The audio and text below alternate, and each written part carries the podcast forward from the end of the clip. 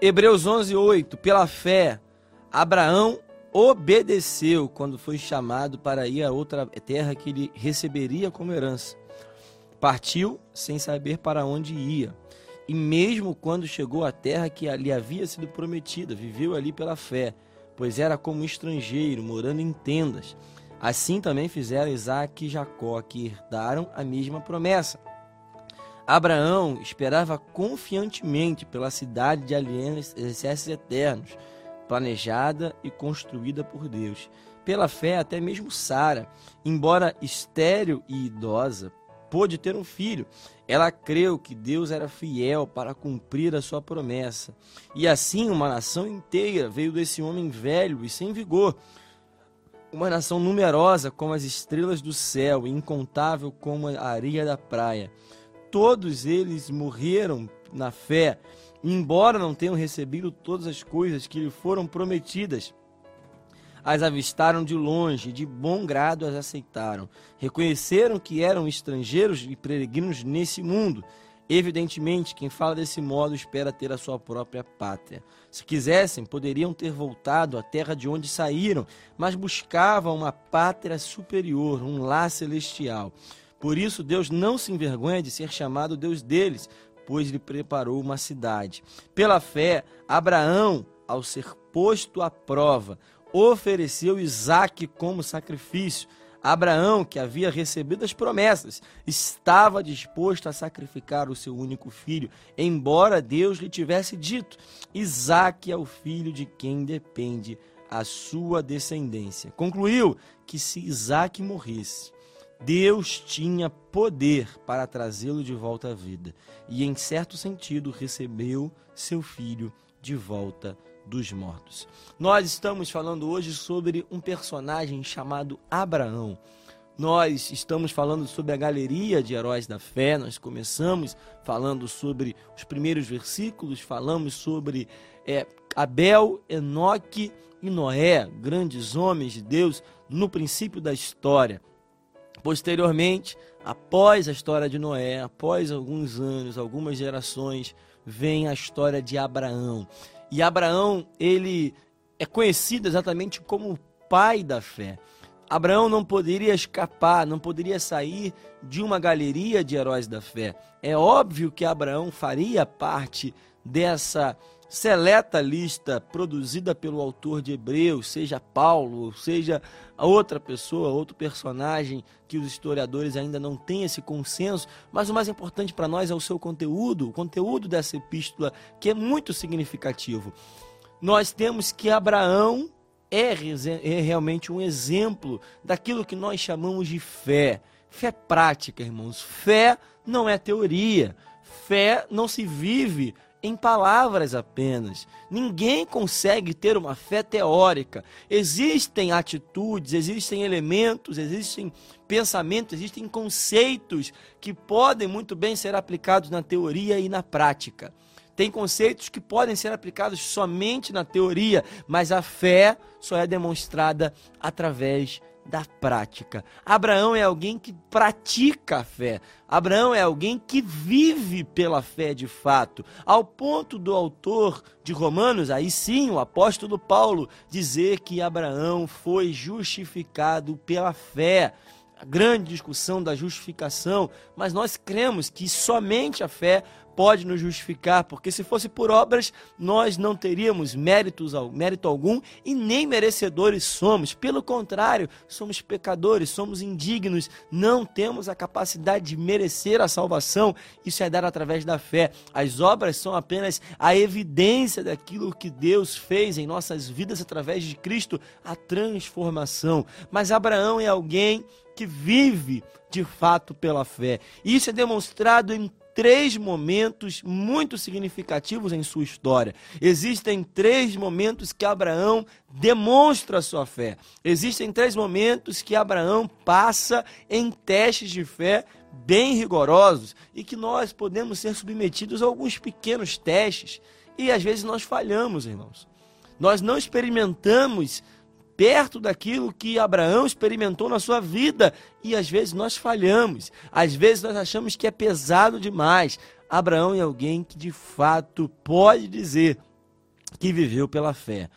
Primeiro, ao sair da sua própria terra, ao sair do seu lugar de conforto, ao sair do lugar aonde ele estava acostumado, no lugar aonde a sua família habitava. A palavra nos fala, e nós lemos aqui, que Abraão obedeceu quando foi chamado para ir a outra terra que ele receberia como herança. Irmãos, qual tem sido a tua postura? Qual tem sido a tua resposta ao chamado de Deus? Abraão obedeceu quando foi chamado. Abraão não fugiu. Abraão não procurou ir para outra região como Jonas. Abraão não se escondeu. Abraão não colocou desculpa, como outros homens até colocaram. Não colocou uma justificativa. Ele partiu para o lugar aonde o Senhor determinou que ele fosse. Abraão obedeceu quando foi chamado. A primeira postura de Abraão é a obediência quanto à mudança de lugar. Irmãos, tem momentos da nossa vida que o Senhor quer nos tirar do nosso lugar de conforto. Tem momentos da nossa vida que Deus quer nos tirar do lugar aonde nós estamos acostumados a estar. Tem momentos da nossa vida que o Senhor quer exatamente gerar em nós um incômodo para uma mudança, para um novo tempo, para um novo momento da nossa vida, para uma nova época. A palavra de Deus fala que Deus muda as épocas e as estações. Quando Deus nos fala, vai, nós devemos ir. Abraão recebeu um chamado de Deus, ele recebeu de fato uma ordem do Senhor. Olha, vá para outra terra que eu vou te dar. Ele viveu como estrangeiro, viveu como peregrino, ele morou em tendas antes de herdar a promessa. De fato, a palavra nos fala que Abraão morreu sem viver a promessa. Aqui eu abro um parêntese, irmão, essa história de que quem tem promessa não morre, não existe.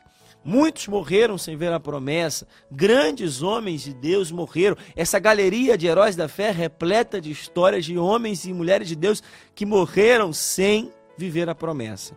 Mas mesmo assim, Abraão obedeceu foi para aquele lugar aonde o Senhor determinou.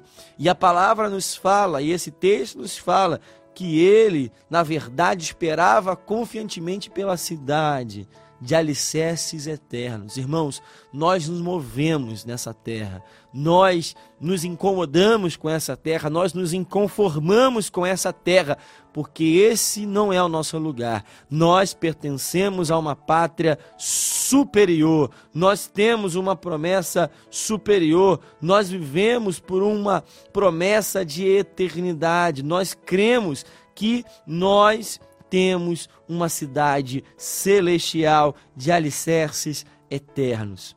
Segundo momento, Abraão, mesmo velho, mesmo idoso, mesmo avançado em dias, assim como a sua esposa Sara, esperou uma promessa que o Senhor fez e ele não é homem para que minta, nem filho do homem para que se arrependa. O Senhor falou que Abraão seria pai de gerações, pai de multidões, pai de nações e ele de fato gerou.